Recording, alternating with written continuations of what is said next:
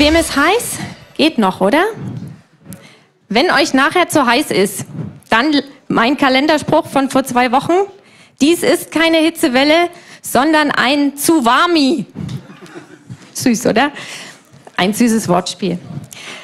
Wir sind Julian Ben Siegel, wir sind seit fast 19 Jahren verheiratet, haben vier Kids und seit zwei Jahren leiten wir hier im ICF das Liebe Leben Ministry, was vor allen Dingen für Familienarbeit, Ehearbeit ähm, zuständig ist und es macht uns echt viel Freude. Ähm,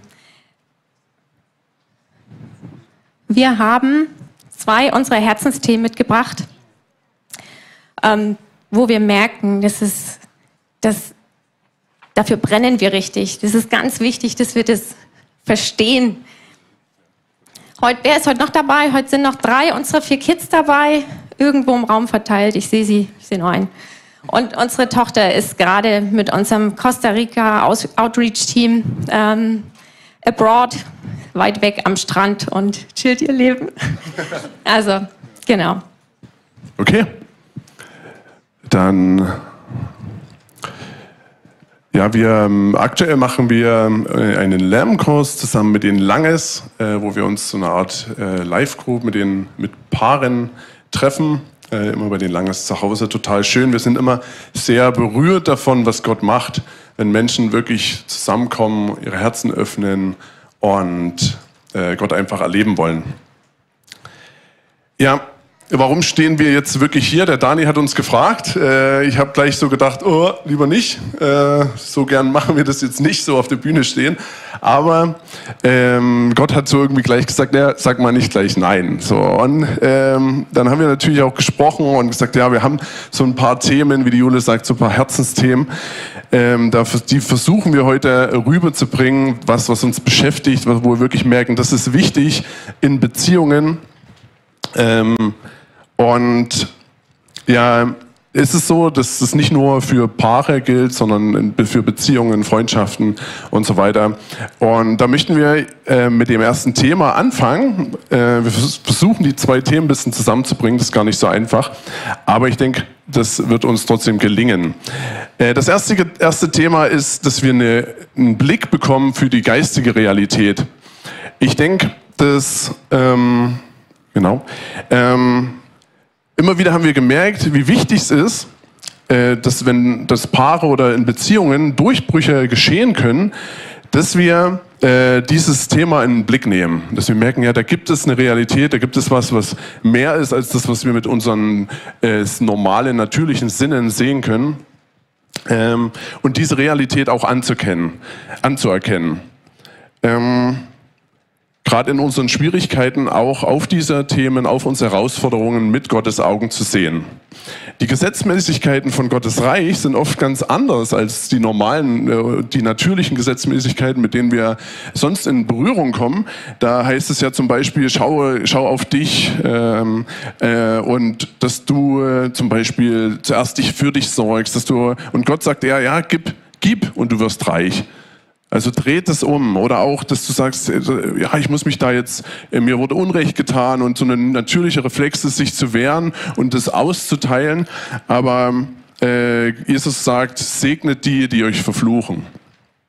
Und ähm, ich habe ein Zeugnis gehört von jemandem äh, damals von Open Doors. Das war ein Pastor aus Nigeria und der wurde verfolgt von äh, anderen Menschen und bis und die Kirchen wurden dann niedergebrannt. Also sie hatten schon so erste äh, Gebäude aufgebaut, weil die Christen sind immer mehr geworden und die wurden dann letztendlich abgebrannt und die, die Christen dort hatten natürlich, ja, hey, das, das kann nicht sein, wir müssen uns wehren. Und der Pastor hat gesagt, hey, hatte natürlich auch solche Gefühle äh, und hat dann gesagt, nee, lass uns gehen und ins Gebet, lass uns gehen in Worship und hat dann gespürt, plötzlich im Worship kam da so ein Frieden und sie konnten den Menschen vergeben und diese Gewaltspirale durchbrechen. Ähm, also da sehen wir, dass äh, die geistige Art und Weise, die, die Gesetzmäßigkeiten sind oft anders. Ja. Wir möchten uns damit beschäftigen, was die Bibel zur geistigen Realität sagt. Das ist eh immer das Beste, wenn du äh, was rausfinden möchtest über die Wahrheit, dann schau in das Wort Gottes. Vielleicht ist dir das Thema eher fremd und du sagst so, oh krass, äh, wie hat es letztens einer beim Churchcamp gesagt, mit Einhörnern und so, daran glaube ich nicht, aber also so an diese, äh, das hat nichts damit zu tun, es ist wirklich eine Realität und wir haben das erlebt. Ähm, Trotzdem macht es nach Thessaloniker 1, Vers, Thessalonicher 1, Vers 25, prüft alles und behaltet das Gute. Man könnte nämlich über dieses Thema, habe ich dann gemerkt bei der Vorbereitung, wahrscheinlich eine Predigtserie machen ähm, und da zehn, zehn Sonntage damit füllen über dieses Thema. Aber unser Ziel ist es, euch eure Interesse zu, zu wecken und auch zu schauen, dass ihr nachforscht, was hat es mit dieser Realität auf sich. Ähm, wie gesagt, für die paar Themen total wichtig, haben wir gemerkt. Ähm, ein Punkt ist, dass wir glauben, dass Gott den Menschen gemacht hat aus ähm, einem Körper, unserem Körper, unserer Seele und einem Geist. Das heißt, dass Gott diesen Geist, seinen Atem in uns eingehaucht hat bei der Schöpfung, ja, in den Menschen. Und das unterscheidet uns total von den Tieren zum Beispiel. Wir wissen, dass wir sterben müssen. Wir können mit Gott in Verbindung treten. Ähm, ich habe mal dann gedacht, ja, jetzt haben wir einen Geist. Äh, mit, was, hat sich mit dem, was hat es mit dem Geist auf sich? Wie könnte man das erklären? Habe ein bisschen gesucht im Internet auch ähm, und habe dazu was gefunden und von der Seite jesus.ch. Äh, und das fand ich ganz interessant, es hat mich angesprochen. Da heißt es, der Geist ist das Organ, durch das der Mensch mit Gott in Beziehung zu treten vermag. Der Geist ist dasjenige, im Menschen, wodurch er Gott benachbart. Also einmal nah sein kann, aber auch nach seinem Ebenbild, wo wir Gott ähnlich sind. Vom Geist her empfindet der Mensch eine tiefe Unruhe, wenn er Gott fern ist und eine mächtige Nötigung, ihm wieder zu nahen. Ich glaube, dass ähm, jeder, der wiedergeborene Christ ist, das merkt, wenn man in Gott, Gott fern ist, dann gibt es so einen innerlichen Drang, Gott nahe zu kommen, ihm wieder zu suchen. Und äh, dieses Organ äh, finde ich ganz gut beschrieben, so wie es hier ist. Ähm, ihr wisst aber auch, im Garten Eden gab es relativ schnell eine geistige große Veränderung. Das sagt, ähm, da heißt es im 1. Mose 3, Vers 3, Gott hat gesagt, sagt Eva, esst nicht von seinen Früchten, ja, berührt sie nicht einmal, sonst müsst ihr sterben. Ihr wisst, Adam und Eva, erst Eva und dann Adam, hat, hat, äh, haben da sich da nicht dran gehalten. Sie haben von der Frucht gegessen. Und natürlich kam dadurch auch der körperliche Tod in das Leben von Adam und Eva. Aber sie sind ja nicht sofort gestorben irgendwie. Ja? Und dann ähm, und ich denke, dass es mehr ein geistiger Tod war. Theologisch gesehen könnte man vielleicht eher noch besser sagen, dass es, ähm, dass sie plötzlich nicht mehr vom Geist, von dieser Zusammenkunft mit dem Heiligen Geist, mit Gott und ihrem Geist geleitet waren, sondern sie sind plötzlich, hat das Ego den Menschen geleitet. Ja.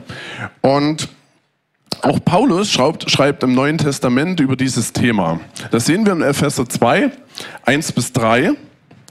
Da heißt, sagt Paulus, in der Vergangenheit wart ihr tot, denn ihr wart Gott ungehorsam und habt gesündigt.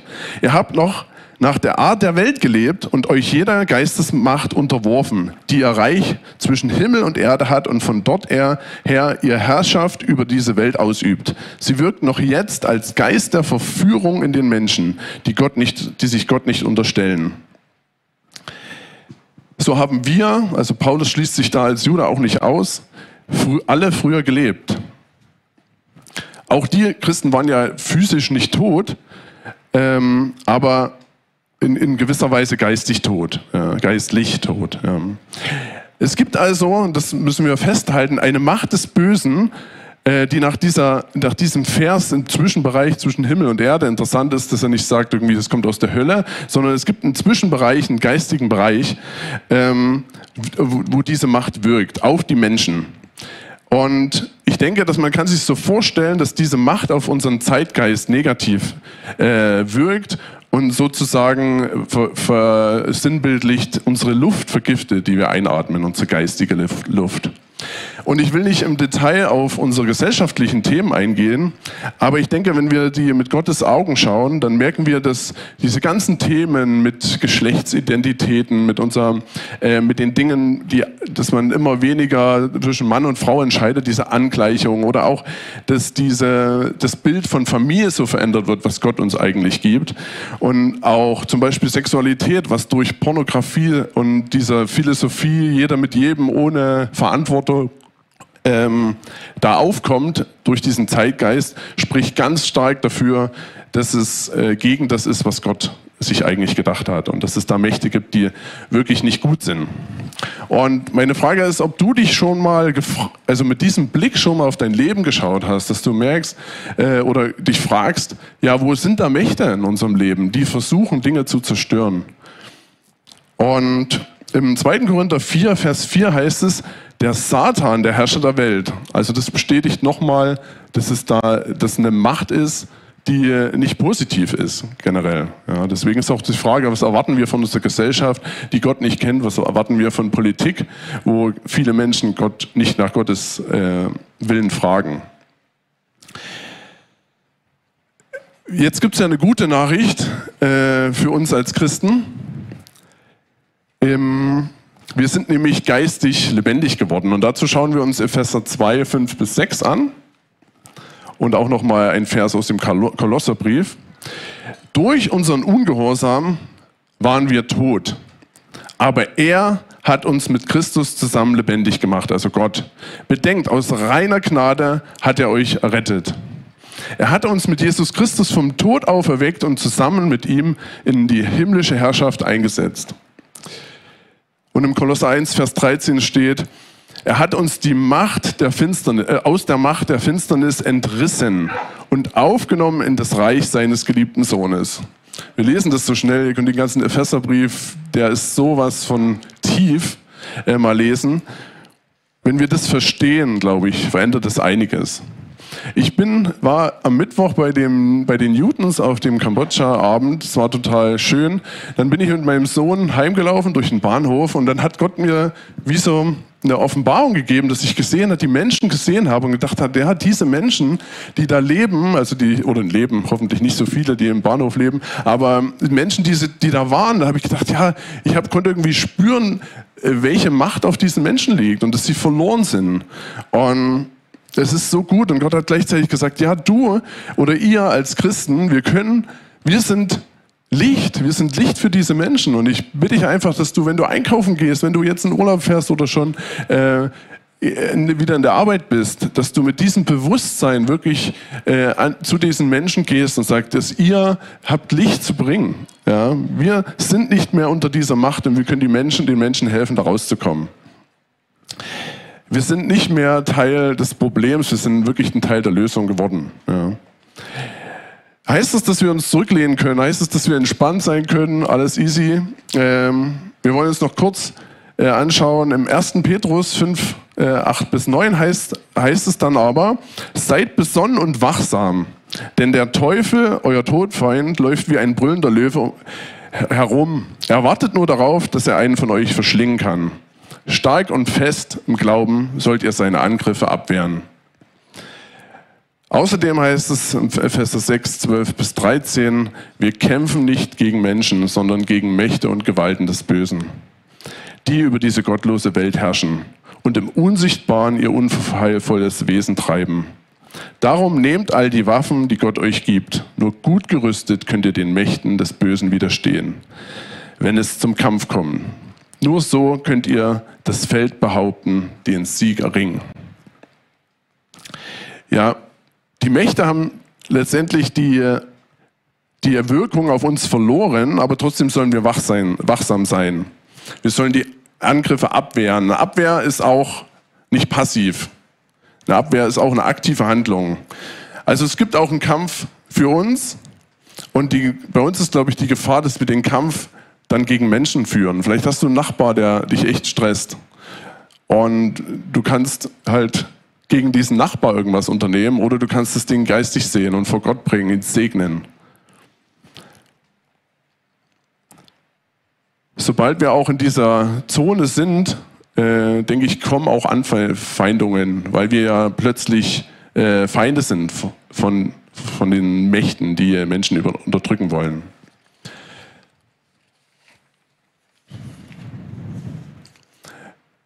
Der Satan wird hier als brüllender Löwe und auch Vater der Lügen beschrieben.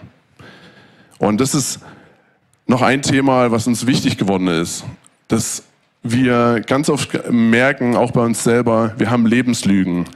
Und Lebenslügen können uns Kraft nehmen und können uns Autorität nehmen als Kinder Gottes. Wir haben eine Person kennengelernt, die wurde als Kind sofort ausgelacht, wenn sie irgendwelche Gefühle von, von ihren Eltern sofort ausgelacht, wenn sie irgendwie was über Gefühle gesagt hat. Oder, das war, er hat gesagt, es war noch das, das Beste, was passieren konnte. Manchmal, ganz oft hat er auch Gewalt erfahren. Und welche Lüge wird der Mensch halt glauben in seinem Leben? Welche Lüge wird er annehmen, vielleicht auch Gott gegenüber? Dass man Gefühle nicht nennen darf, dass Gefühle gefährlich sind, dass Gefühle äh, schlecht sind. Eine andere Person, äh, die wir kennenlernen durften, ist ähm, die Sie hat nie erfahren, dass der Vater sie anerkannt hat. Nur, es war nie genug. Es war immer zu wenig. Hat nie gehört, dass der Vater stolz ist.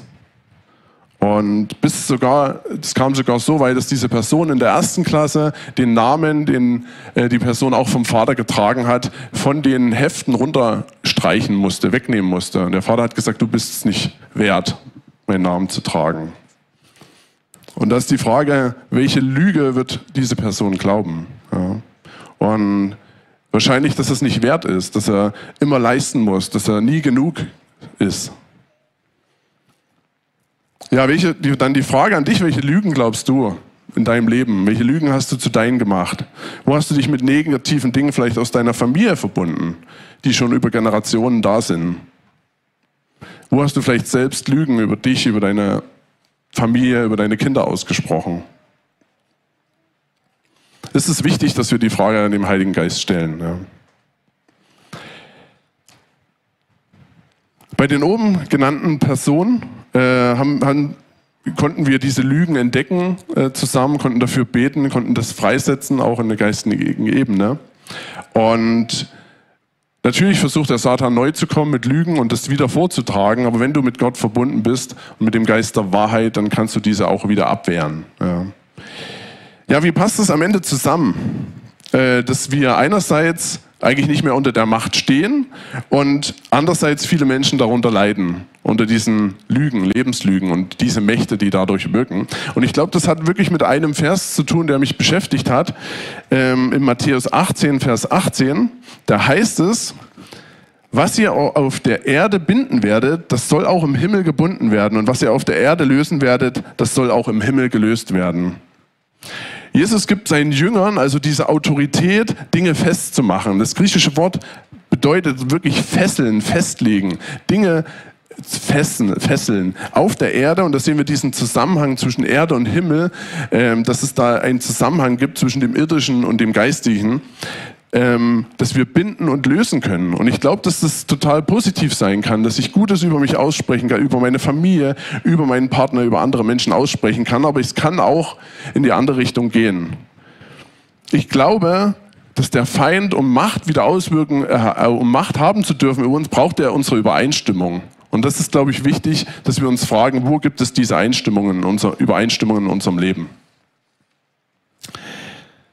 Lügen, die wir glauben, können zu so einer geistigen Macht, so einer starken geistigen Macht werden, die uns klein macht. Die Bibel spricht auch von Festungen, die sich wirklich aufbauen und wo wir Gottes Kraft brauchen, um diese zu lösen. Aber haben wir sie erkannt, können wir sie lösen? Das ist die gute Nachricht. Jesus ist gekommen, um uns von allen Flüchen frei zu machen, von allen negativen Dingen. Und was uns noch dabei hilft, ähm, diese Lügen zu erkennen, das wird euch die Julie jetzt erzählen. Da geht es um unser zweites Herzensthema.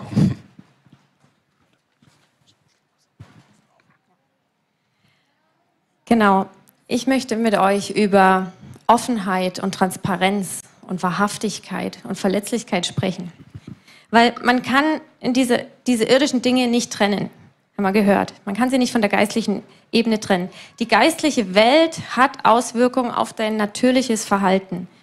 Wenn du Jesus immer ähnlicher wirst, dann wird sich das ausdrücken in deinem Verhalten und die Früchte des Geistes werden sich immer mehr Bahn brechen. Du wirst liebevoller, geduldiger, ähm, selbstbeherrschter. All das, was wir im Galater 5 finden. Und genau andersrum. Natürliches Handeln hat auch Auswirkungen auf deinen Geist. Ähm, wenn du, du kannst dich entscheiden, den Sabbat zu halten und bewusst diese Zeit für Gott zu reservieren. Und was es dir bringt, ist, dass, dein, ähm, dass du in die Ruhe Gottes kommst. Du kannst dich entscheiden, finanziell großzügig zu sein, diesen Schritt zu gehen. Und was du am Ende empfangen wirst, ist Gottes Segen. Das Prinzip seiner Versorgung ist ein göttliches Prinzip. Oder wenn du zum Wahrsager gehst, dann hat es die Konsequenz, dass du die geistige Tür öffnest für satanische Einflüsse. Also es ist wichtig, was wir tun. Und es ist relevant. Du musst dir bewusst machen, ähm, Gottes Geist ist der Geist der Wahrheit. So wie im Johannes 16, Vers 13 das steht, wenn aber jener, der Geist der Wahrheit gekommen ist, wird er euch in die ganze Wahrheit leiten. Im Griechischen steht hier bei Wahrheit das Wort Aletheia. Und das ja, das bedeutet Wahrheit, aber der Begriff ist noch ein bisschen weiter, als wir das vielleicht verstehen, weil es meint auch Unverborgenes, also die komplette Wahrheit. Das bedeutet also, dass Gottes Geist jemand ist, der nichts verborgen hält und der nichts weglässt. Und das kennst du vielleicht. Ähm, man kann Dinge so und so berichten, wie sie sind. Du kannst, also im schlechtesten Fall, wenn es um, um Fremdgehen geht, kann die Antwort darauf heißen, bist du fremdgegangen? Also die einfache Wahrheit, nein, bin ich nicht, weil ich in letzter Konsequenz vielleicht nicht mit der Person ins Bett gestiegen bin. Oder auf die Frage, bist du fremdgegangen, antwortest du am Ende vielleicht doch mit Ja, weil du eben schon die ganzen Schritte von miteinander schreiben, miteinander treffen, flirten, also wie auch immer die einzelnen Etappen sind, bis dahin, bis es dazu kommt. Und das wäre auch Teil der Wahrheit. Und das ist auch schon Fremdgehen, je nachdem, wie das ein Paar auch definiert. Das Wesen des Heiligen Geistes ist also Ehrlichkeit, Offenheit, Transparenz und Wahrhaftigkeit. Und wir als Nachfolger Jesus, wir sind ja nicht nur aufgerufen, immer mehr so zu werden, wie er ist und sich zu erinnern, was er alles gesagt hat, sondern auch dazu aufgerufen, einen Lebensstil zu führen, der eben von Offenheit und Ehrlichkeit ähm, geprägt ist. Die gute Nachricht ist, dass Gottes Geist in uns ist, wenn wir uns für Jesus entschieden haben. Und er hilft uns dabei. Er hilft uns, diese Taten zu benennen, zu erkennen, was wir so tun, das Ganze zu bewerten anhand der Bibel, ob es eben am Ziel vorbeigeht, ob wir sündigen und dann hilft er uns auch und nimmt uns an die Hand und schenkt uns den Mut, gemeinsam ans Kreuz zu gehen und das zu bekennen. Und das ist dieses ganze fantastische Get-Free-Prinzip. Er führt uns in Freiheit und in, in die Annahme von Gott. Es ist ja so, dass das menschliche Bedürfnis von jedem Einzelnen ist, gegenseitig ist angenommen zu werden, geliebt zu werden. Und das war auch Gottes Plan, als er äh, das Paradies geschaffen und alles Mögliche geschaffen hat und auch vor allem uns als Menschen. Er wollte Gemeinschaft mit uns haben und er wollte auch, dass wir Gemeinschaft miteinander haben und das in Beziehungen erfahren. Es ist bloß so, wenn du deinen Mitmenschen nur einen Teil der Wahrheit präsentierst, also ähm, nur eine Fassade quasi aufrechterhältst, dann kannst du das nicht, weil eigentlich steckt da die Lüge des Teufels dahinter, dass du abgelehnt wirst in irgendeiner, an irgendeiner Stelle. Dass wenn Leute über dich Dinge erfahren, über das, was du tust, dass du dann abgelehnt wirst. Und das muss entlarvt werden und wir können dem wirklich mit Offenheit in unserem natürlichen Verhalten was entgegensetzen. Wir können ihm da einfach den Boden unter den Füßen wegziehen, indem wir die Dinge ans Licht bringen. Der Feind versucht immer wieder, uns klein zu halten, was im Verborgenen zu halten, uns mit Scham gefangen zu nehmen, das gegenseitige Vertrauen untereinander dadurch zu rauben. Er will die Einheit stehlen, die Einheit, die Gott eigentlich zwischen Adam und Eva so gedacht hatte, dass es eng ist, dass es intim ist. Oder auch die Einheit zu Gott, dass sie wirklich intim ist. Das will er rauben. Und das versucht er immer, indem er uns versucht zu isolieren, abzusondern von der Gemeinschaft. Und dann fängt das Gedankenkarussell an von ich bin nicht gut genug. Und niemand ist da, der dir sagt, stopp, die Wahrheit in der Bibel steht da anders. Du bist geliebt, du bist ein Kind Gottes. Und du bist es wert, dass Jesus für dich am Kreuz gestorben ist. Der Feind wird auch als Schlange in der Bibel bezeichnet, als Würgeschlange, als Python. Und die, was machen die? Die winden das Opfer ein und versuchen es zu zerquetschen. Und das müsst ihr euch als Bild immer im Hinterkopf behalten. Nicht, dass wir die ganze Zeit sagen, oh, ich Angst vor dem Satan, überhaupt nicht. Als Kinder Gottes habt ihr Autorität. Aber das muss euch bewusst sein. Wenn wir also mit Offenheit dem begegnen, dann wird aus Scham oder aus Isolierung oder aus Gebundenheit, wird Annahme und Freiheit. Offenheit schafft Vertrauen untereinander. Als wir zusammengekommen sind, wir waren vorher schon einmal zusammen, es war ein kümmerlicher Versuch. Ähm, danach haben wir uns erstmal kennengelernt und dann habe ich gesagt, okay, den Mann finde ich echt toll. Mit dem will ich mein Leben verbringen. Das wusste ich damals noch nicht im letztendlichen Schluss. Aber ich habe gesagt, er muss von mir erfahren, wer ich bin. Und ich habe ihm meine Tagebücher zu lesen gegeben. Das war ein mega Schritt.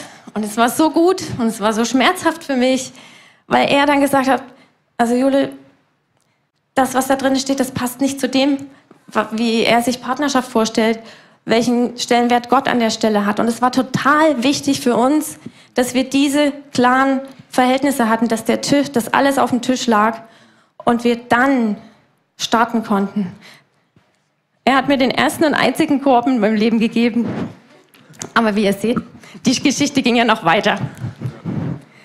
Ähm, Offenheit ermöglicht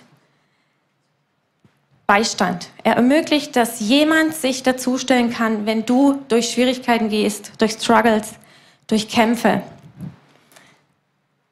Die Gemeinschaft von uns Gläubigen ist so was Kostbares. Das ist nicht klein zu reden. Wir müssen uns dem bewusst sein. Auch wenn wir heute hier zusammenkommen, miteinander beten, miteinander Gott an, anbeten. Paulus schreibt im Epheserbrief, wird es, und damit meint er abscheuliches und sündiges Verhalten, wird es aber bloßgestellt, dann wird es durch Gottes Licht offenbar. Denn alles, was ans Licht kommt, kann selbst Licht werden. Egal, was du fabriziert hast, wenn es ans Licht kommt, kann es zu was Gutem werden. Es kann ein Türöffner werden. Egal, durch welchen Schmerz oder durch welche Situation du durchgehst, an Herausforderungen, an wirklich, an Trauer und allem. Auch das kann zum Türöffner werden. Für andere, die sich in einer ähnlichen Situation vielleicht befinden. Ähm, es gibt ein Thema, was wir in unserer Familie sehr offen kommunizieren, und zwar, wir haben, ich habe euch gesagt, wir haben vier Kids, aber eigentlich hätten wir fünf. Der Luca hätte eigentlich noch eine Zwillingsschwester oder Bruder, das wissen wir nicht. Und wir wussten das von Anfang an. Und wir haben ein Kind noch nicht kennengelernt, fühlt sich aber an wie ein Verlust, wie ein Verlieren. Und wir haben von Anfang an entschieden, damit offen umzugehen, das zu kommunizieren. Und wir mussten trotzdem, also vielleicht an erster Stelle ich, durch diesen Schmerz und durch diesen Trauerprozess hindurchgehen. Aber dadurch, dass ich das immer offen kommuniziere, habe ich schon so viele tiefe Gespräche gehabt ähm, und Zugang zu anderen Herzen, das ist einfach erstaunlich.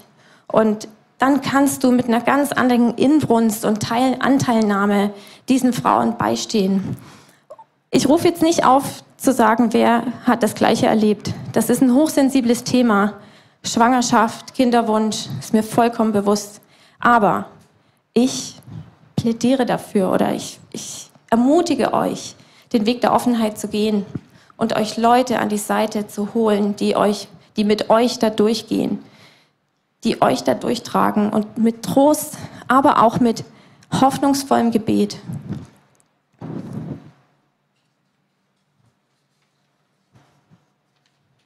Transparenz und Offenheit führen schlussendlich dazu, dass wir einerseits demütig werden, wir können es einfach nicht, wir, wir, scheitern immer wieder an so verschiedensten Stellen.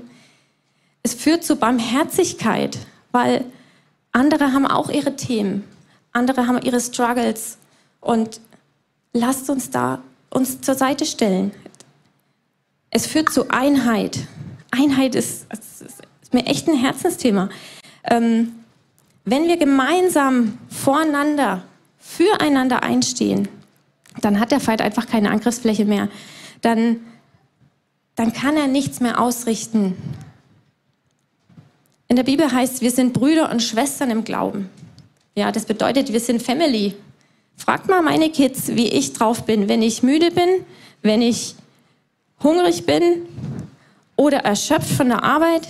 Das ist nicht immer cool mit mir. Und die wissen das schon inzwischen. Ähm, oder besser gesagt, ich weiß, dass ich kommunizieren muss, hey, ich bin gerade fertig, tut mir leid, was ich gerade gesagt habe, aber lass uns später drüber reden oder irgendwie so. Und das, das sollte eigentlich auch in Gemeinde so sein, als Familie, eine Echtheit. Da, wo Nähe ist, da reibt es, das ist ganz logisch, da kracht es auch mal, aber dann trotzdem sich in Echtheit und Ehrlichkeit in die Augen zu sehen und in Liebe einander zu vergeben für Dinge, die vielleicht falsch gesagt wurden oder mit einem falschen Ton oder wie auch immer. Es führt also zur Einheit. Und es führt zur Reinheit. Jesus schmückt seine Braut. Indem wir bekennen voreinander, führt es zur Reinheit. Und wenn wir dann in, in, mit diesen vier Erkenntnissen vor Gott stehen, gemeinsam im Gebet, wirklich im Herzen miteinander verbunden, selbstlose Liebe und selbstlose Annahme des anderen, dann hat das eine unglaubliche Kraft, wenn wir beten, wenn wir Gott die Ehre geben und für Dinge bitten, die uns auf, wirklich auf dem Herzen liegen. Und es hat vor allen Dingen Kraft, Durchschlagskraft in der geistlichen Ebene, in der geistlichen Welt. Jesus sagt zu uns im Johannes 13, Vers 34, da gibt er uns das Gebot, einander zu lieben. Liebt einander so, wie ich euch geliebt habe. Und so sollt ihr euch auch untereinander lieben. An eurer Liebe zueinander wird jeder erkennen, dass ihr meine Jünger seid. Und das ist ein Riesenschatz. Ich weiß nicht, wer immer in Gemeinde war, der mag das vielleicht gar nicht so zu sehen, aber für jemanden, der reinkommt in diese Community, in diese Glaubensgemeinschaft, der spürt es. Der spürt, dass der Geist anwesend ist. Der spürt diese Verbundenheit im Herzen. Kann es vielleicht nicht benennen, aber es ist was unglaublich Attraktives. Wenn wir jetzt, wenn ich jetzt von Transparenz und Offenheit spreche, dann erahnt ihr vielleicht, welche Vision wir da auch haben als liebe Lebenleiter. Ähm, wenn sich das wirklich in Ehe und Beziehung ähm, ausdrückt, dass wir mit geistlicher Durchschlagskraft, wirklich, dass, wenn wir offen sind, dann sind, sind wir intim und im Team. Mhm. Ja? Ähm, dann kann uns so schnell nichts umhauen. Und die Prägung unserer Kinder und auch die Prägung oder wie wir in die, in die Berufswelt und sonst wohin hineinleuchten, das ist einfach nicht unter den Scheffel zu stellen. Oder als ich leite ja auch hier im ICF das Gebetsteam. Wenn wir wirklich in dieser Reinheit und Einheit von äh, uns zusammentun im Gebet, dann schafft auch das eine Intimität mit Gott. Und auch das hat eine Durchschlagskraft. Wir wollen ja ähm, im Herbst gemeinsam Worship-Events äh, am Hasenburg veranstalten. Und es ist so ein Schatz, wenn wir das tun, wenn wir in Ehrfurcht vor Gott gemeinsam zusammenkommen, ihm die Ehre geben, ihm anbeten, den Heiligen Geist einladen, mit dem Auftrag, dort die Menschen zu erreichen und ihnen Gottes Lösung für ihre Angelegenheiten und Probleme anzubieten, dann wird es was ganz Wunderbares, wo wir Gott danken können. Das Gebet eines Gerechten ist wirksam und vermag viel. Und wir als Gemeinde, wir dürfen einander helfen, vor den Thron Gottes zu kommen in Reinheit und Einheit. In Matthäus 7 steht, bittet und Gott wird euch geben. Und dann können wir einfach schon Danke sagen für das, was wir Gott gebeten haben. weil er ein liebevoller Gott ist, weil er treu ist. Wir haben es gesungen. Ich werde zum Schluss kommen, aber was ich noch dir sagen möchte, wenn du jetzt all das über die geistliche Realität gehört hast oder Offenheit und Transparenz, was das für Folgen haben kann. Eine wichtige Sache. Die Entscheidung zu Offenheit und Transparenz, die triffst du allein. Es ist deine Entscheidung. Der Heilige Geist kann dich ermutigen, kann dir helfen und dich befähigen in dir. Aber die Entscheidung triffst du jedes Mal aufs Neue. Was lässt du anderes sehen? Wenn wir jetzt im Worship sind, dann kannst du überlegen ähm, oder den Heiligen Geist fragen, gibt es da noch Lebenslügen, die mich gebunden halten oder ja, die mich echt belasten? Oder falls du es nicht weißt, ob es da eine gibt, dann frag den Gott. Ähm, du kannst im Worship auch diese Entscheidung treffen für dich, offen zu sein in der Gemeinschaft untereinander. Und wenn du merkst, da gibt es eine Sache, die möchte ich gern offen kommunizieren, aber das sprengt hier den Rahmen, dann schreib doch einfach einer Person deines Vertrauens jetzt schon eine Nachricht, dann, ähm, dass du was zu erzählen hast. Mach dich accountable. Ben und ich, wir werden jetzt auch ähm, beim Kreuz mit hinten, beim Face-to-Face-Team stehen. Wenn ihr was habt, ihr könnt gerne kommen. Ähm, wir gehen gern mit euch an den Weg ans Kreuz. Nicht als ähm, jemand, der es wissen will, sondern einfach als Zeugen. Und wir wollen euch Segen zusprechen für die, die Dinge, die ihr vielleicht heute ans Licht bringt. Vater, ich danke dir einfach, dass du ein Gott der Wahrheit bist. Dass du für Offenheit, Ehrlichkeit und Mut dass du uns so geschaffen hast, dass wir fähig sind, all das zu leben und dass dein Geist immer stärker in uns zum Durchbruch kommen möchte dass du uns in einen Prozess der Heiligung mit hineinnehmen magst. Ich danke dir, Gott, und ich ehre dich und ich danke dir, Jesus, dass du den Weg frei gemacht hast, dass wir in deine Gegenwart kommen dürfen.